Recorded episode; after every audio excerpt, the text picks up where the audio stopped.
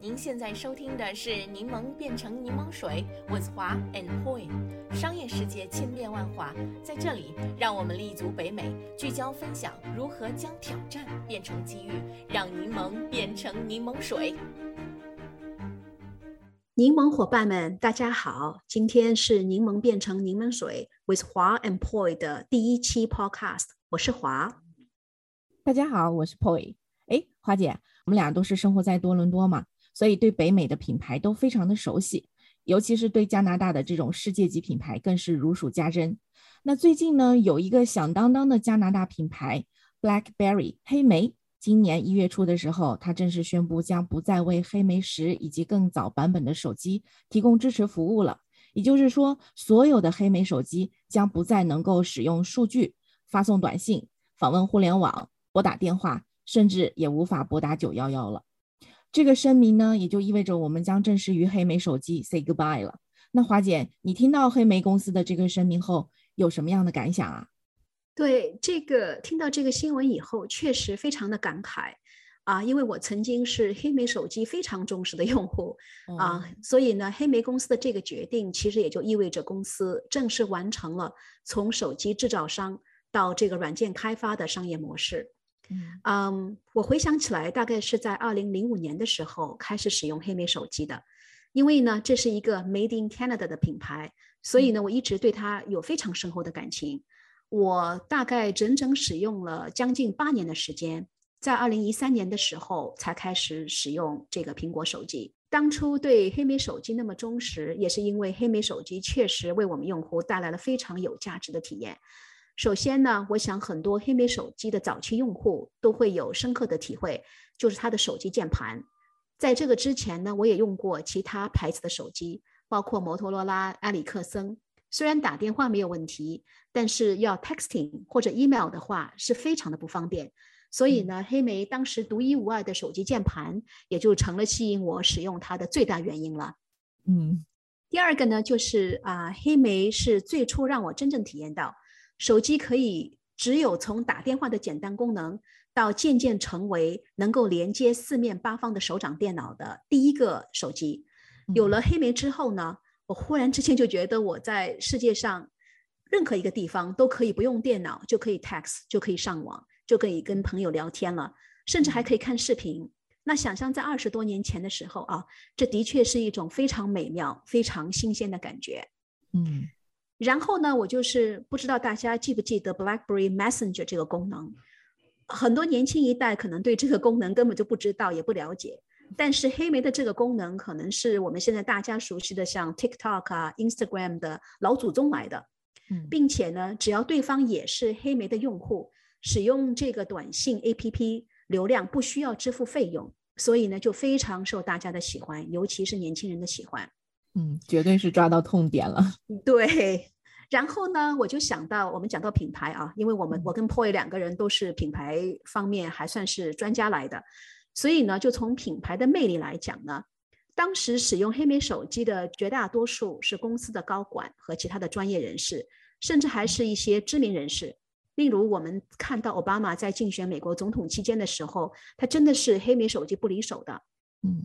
所以呢，黑莓手机当时的这个品牌魅力和定位，也是吸引了一大群有志于在各个行业力争上游的专业人士。当你手握一个黑莓手机的时候，它已经成了你职业地位的标签了。嗯，当然，最后我们要回答啊，就是黑莓手机的原产地是安省的滑铁卢。所以呢，作为一个加拿大制造的品牌，手拿一个如此酷的手机，真的也是感到非常的骄傲。所以要大力的支持也是理所当然的了。嗯，那么后来我是怎么会离开黑莓手机的呢？嗯，我想当初喜欢它是因为它所能给我们带来的价值，离开它也是因为其他的手机，特别是苹果所能够带来的价值开始远远的超过了它。嗯，那么这个市场呢就是这么残酷，对吧？你一旦被竞争对手超过，一旦失去了原有的独特价值，那顾客的流失也是很正常的了。没错，商业世界就是这么残酷。无论曾经多么风光，当它的价值不再被用户所需要，或者说是被更优秀的竞争对手替代了，那最终也只能是黯然离场了。那对于黑莓的这一决定，您觉得是彻底的败落呢，还是断臂求生？你能从品牌战略的角度来分析分析吗？对啊，Poi，我觉得呢，这虽然是一个很令我们伤感的新闻，但是呢，从商业的角度来讲，却又是一个非常合理的决定。首先呢，黑莓手机因为很多原因，早就不是手机领域当初的天之骄子了。年轻的一代用户甚至都不知道黑莓手机是什么，对不对？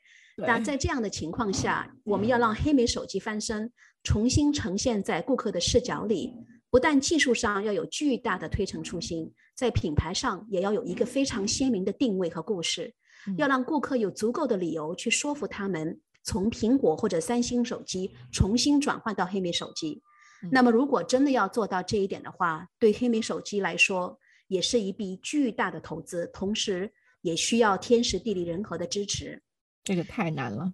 对，另外呢，手机市场本身现在竞争非常的激烈。去年呢，韩国手机牌子 LG 就是悄悄的退出了这个市场。那它的原因呢，也是因为无法打败苹果和三星。嗯，在与任何一个品牌进行相比的时候，苹果手机的优势就是因为苹果公司通过长时间的努力，已经为其产品建立一个 seamless 的系统。特别是苹果手机和其他苹果产品的相辅相成，让你对苹果的产品不得不产生依附。就像我自己吧，我有 iPhone，我有 iPad，Apple Watch、Apple TV，所有这些产品呢，都是相辅相成、游刃有余的互相切换。真的给我这么作为一个客户啊，带来了非常好的体验。所以我想呢，要我离开苹果手机，现在已经非常难了。那这样也就是说，其他产品真的很难和它进行竞争。嗯，黑莓公司呢，其实我觉得他们挺聪明的。自从呃手机业务开始下降之后，一直注重在软件和 cyber security 技术的开发，并且呢，已经在最近几年开始业务转亏为盈。嗯。那么在这样的情况下呢，黑莓手机已经真的没有完全的必要继续留在手机市场和其他牌子竞争了，而是呢可以把公司的所有的 focus 都放在这些已经开始赚钱的业务上。事实呢也证明，在现在的团队管理下，黑莓公司在去年第三季度的盈利情况已经打破了很多股票分析员的预测，特别呢是在 cyber security 这一块啊，业务更是突飞猛进，前途非常非常的好。嗯，我觉得呢，黑莓公司在手机业务受到严重挑战之后没有倒闭，这本身就是一个非常了不起的故事了，本身就是一个柠檬变成柠檬水的典型案例。虽然过去的十多年公司经历了很多痛苦的转型，但是它最终还是生存了下来，而且呢，不但生存了下来，对公司的未来的业务方向已经有了非常清晰的这种目标。所以呢，我觉得啊，他们真的。这个决定是一个非常好的决定。嗯，听完您这么分析啊，我倒是觉得这是他们非常明智的一个决定，挖掘了它那个安全性的这个特点，重新成为另外一个领域的独角兽，没有必要去千军万马挤那个独木桥。哎，那我还有一个问题，华姐，像黑莓、Notel 都曾经是加拿大的骄傲，但如今呢，却都不再跟消费者有什么关联了。对此，你有什么样的评价呀？嗯，我认为啊，这个跟加拿大品牌是没有特别关系的。这个呢是一个市场的定律。嗯，品牌呢，它不只是一个 logo，一个漂亮的广告，一句很新潮的 slogan。你也知道啊，我在不同的场合曾经说过很多次了，因为我一直坚信这样一句话：品牌价值的产生来自于一个长期持续保持的承诺。嗯，那这句话里面的一个很重要的关键词呢，就是价值。嗯。一个品牌的价值到底在什么地方？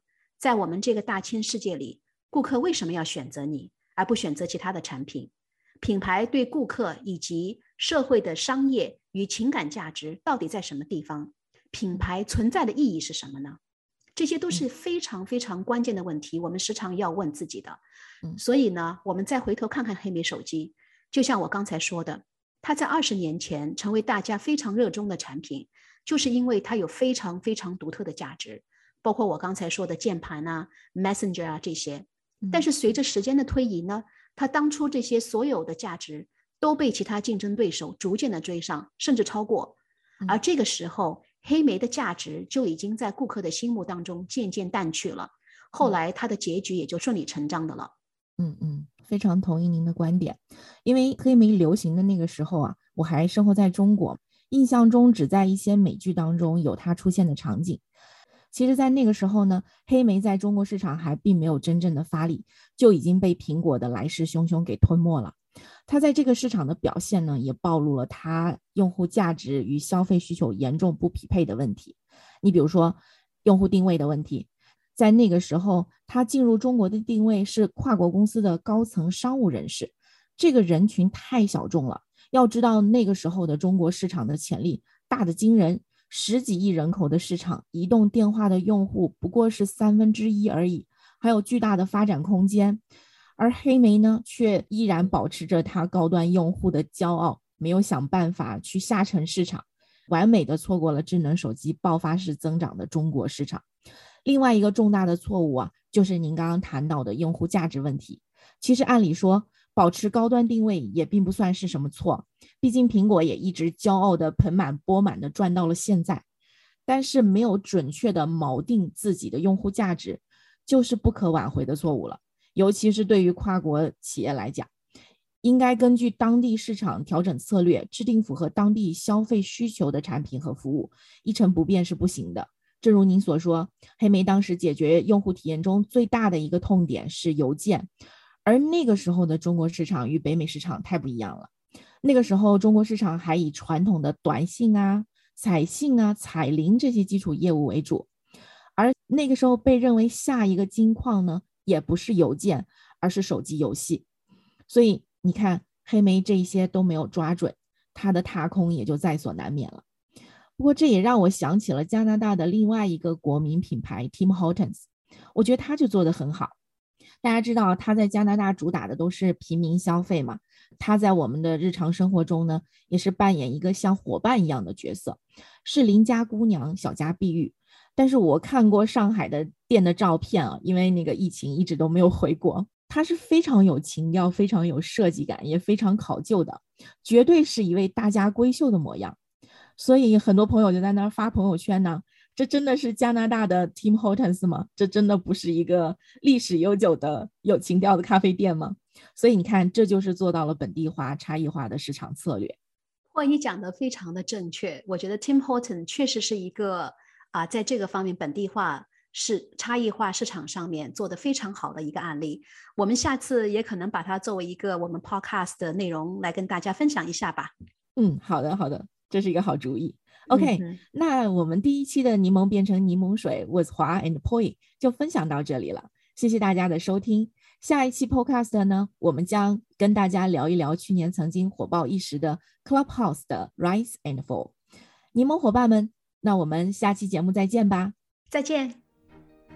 感谢收听我们这一期的内容，欢迎订阅我们的 Podcast 频道，搜索“柠檬变成柠檬水”。我们期待与你一起热爱学习、热爱思考、热爱品牌、热爱挑战。